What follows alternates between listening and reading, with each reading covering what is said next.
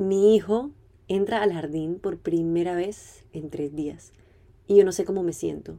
No sé si quiero dejarlo y salir corriendo gritando la emoción o si quiero convertirme en profesora para quedarme con él ese ratito también. Así es la dualidad que creo que muchas sentimos como mamás. Bienvenidas a Desahógate Mamá, un espacio en donde podemos compartir y desahogarnos sobre todas estas cosas que compartimos como mamás. Mi nombre es Isabela Bisbal y soy su host y hoy vamos a hablar sobre la entrada al jardín o sobre todos esos cambios porque este es el punto en el que yo estoy y desde este punto voy a compartirles mi experiencia. Pero la idea es hablar un poco sobre cómo enfrentamos todos esos cambios grandes, todos esos cambios o esos momentos que nos hacen caer en cuenta que nuestros hijos están creciendo, que nos hacen soltar y que involucran todo un proceso, tanto para ellos como para nosotros. A medida que van creciendo, nos enfrentamos con, con todos estos momentos o estos cambios determinantes. Tenemos todos los cambios, por ejemplo, en el frente educativo, esa entrada al jardín, que es enorme porque oficialmente tienen una vida aparte de ti una independencia. Digamos que antes, por más de que ya estuvieran eh, mucho tiempo durante el día con un cuidador, em, todavía de cierta manera están bajo tu control. En este espacio, cuando entran al jardín, em, oficialmente tienen un espacio independiente aparte de ti.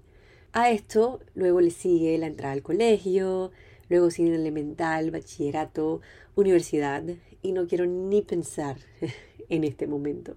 Ahora mismo estamos entrando al jardín, pero también hay muchos momentos o procesos que no son en el frente educativo, en donde tenemos que pasar por un gran proceso con ellos, junto a ellos y acompañarlos. El cambio de la cuna a la cama, cuando dejan el pañal, cuando emprenden a montar bicicleta y todos esos momentos que nos hacen caer en cuenta, wow, ya eres un poquito más grande o ya no eres un bebé, porque en serio, eso ha sido una pregunta enorme para mí. ¿Cuándo dejan de ser bebés?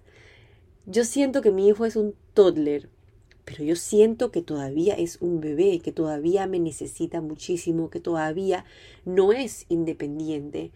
Pero en algún momento tenemos que aceptar como que, ok, tal vez ya no es un bebé y no sé cuándo va a ser ese momento. Yo vivo entre esa delgada línea en la que amo verlo crecer y quiero verlo crecer, pero tampoco quiero que pase tan rápido. Como que duele un poquito que crezcan tan rápido, porque es lo más cliché del mundo cuando te dicen, ay, crecen muy rápido, atesóralo, pero es que realmente el ritmo es anormal. A veces se despierta y digo, wow, te juro, o sea, digo, wow, creciste. Y a veces un día está tratando de alcanzar a la puerta y, a los, y no alcanza. Y de repente a los tres días alcanza. Entonces, a veces sí tenemos chance de darnos cuenta exactamente cuándo crecen, pero a veces no nos damos cuenta en el día a día. Y luego estos procesos o estos momentos importantes son como un boom, un momento de realización que tu hijo está creciendo, que tu hijo va para el jardín. Y ahora el cómo enfrentamos esos procesos es todo un tema. Y creo que todos pasamos por procesos distintos. Yo en lo personal me he enfocado en prepararlo a él, porque siento que es un cambio enorme para él. Eh, yo le hablo mucho del tema, yo le leo libros, le muestro fotos y videos del jardín al que va, de niños en uniforme para que se emocione y él está súper emocionado con el tema.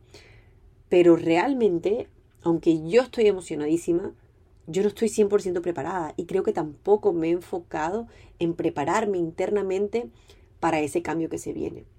De hecho, en una llamada que tuvimos con la psicóloga del jardín hace unos días, yo fui la mamá que preguntó, oye, ¿y la semana, la primera semana, será que nosotros podemos entrar con ellos, acompañarlos antes de irnos? Y yo no estoy segura si la pregunta viene de sentir que él me necesita ahí o que yo necesito hacer ese proceso de dejarlo poco a poco y no me puedo despedir tan rápido. Por eso les decía al inicio, de verdad que siento una dualidad enorme frente a este proceso. Estoy súper entusiasmada por lo que se viene, pero realmente tengo un poco de ansiedad de tener que soltarlo. Así que no estoy segura cómo me voy a sentir y cómo se va a sentir Tiago el lunes. Eh, Pero algo clave para mí en esto, y soy muy afortunada de tener amigas que están pasando por el mismo momento y tener amigas que ya han pasado por este momento, porque siento que ese círculo es súper clave para hablar del tema, para escuchar a los demás, para desahogarnos. Y esa comunidad ha sido súper valiosa. Un grupo de apoyo a quien escuchar, personas a quien recurrir al momento que necesitas consejos y también personas a las que tú puedas aconsejar. Pero aquí hay un tema que también quiero tocar y es cómo aconsejamos a las demás. Y por eso, ojo, yo no estoy aquí para aconsejar a nadie, yo estoy aquí para desahogarme y en el proceso, si ustedes se sienten identificadas, tal vez encuentran em, algo que las ayude en este proceso. Pero a lo que voy con el tema de los consejos es que siento que cuando alguien nos pide un consejo, muy importante que seamos muy consideradas con lo que vamos a decir. Yo me he cruzado con muchas personas y no solamente en este momento del jardín, sino desde que estoy embarazada, con muchas personas que en vez de darte un consejo, te quieren y no sé si es a propósito o es como que esas frases que son cliché y todo el mundo te las dice y meten un poco de miedo. Entonces la frase célebre del jardín, cuando alguien se entera que mi hijo va al jardín es, uy, prepárate para la cantidad de enfermedades que se te vienen. Y sí, yo tengo súper claro que eso es parte del proceso, pero yo no necesito que cada vez que le voy a hablar a una mamá o a alguien también que ya ha pasado por esto, me lo recuerde. Tal vez yo necesito una palabra de aliento, tal vez yo necesito consejos reales. Entonces, siento que esto es algo que pasa en todas las etapas. Desde antes de estar embarazada me decían, uy, prepárate para la lactancia. Y sabes, yo me anticipé a toda una pesadilla y terminé teniendo una experiencia súper bonita, afortunadamente.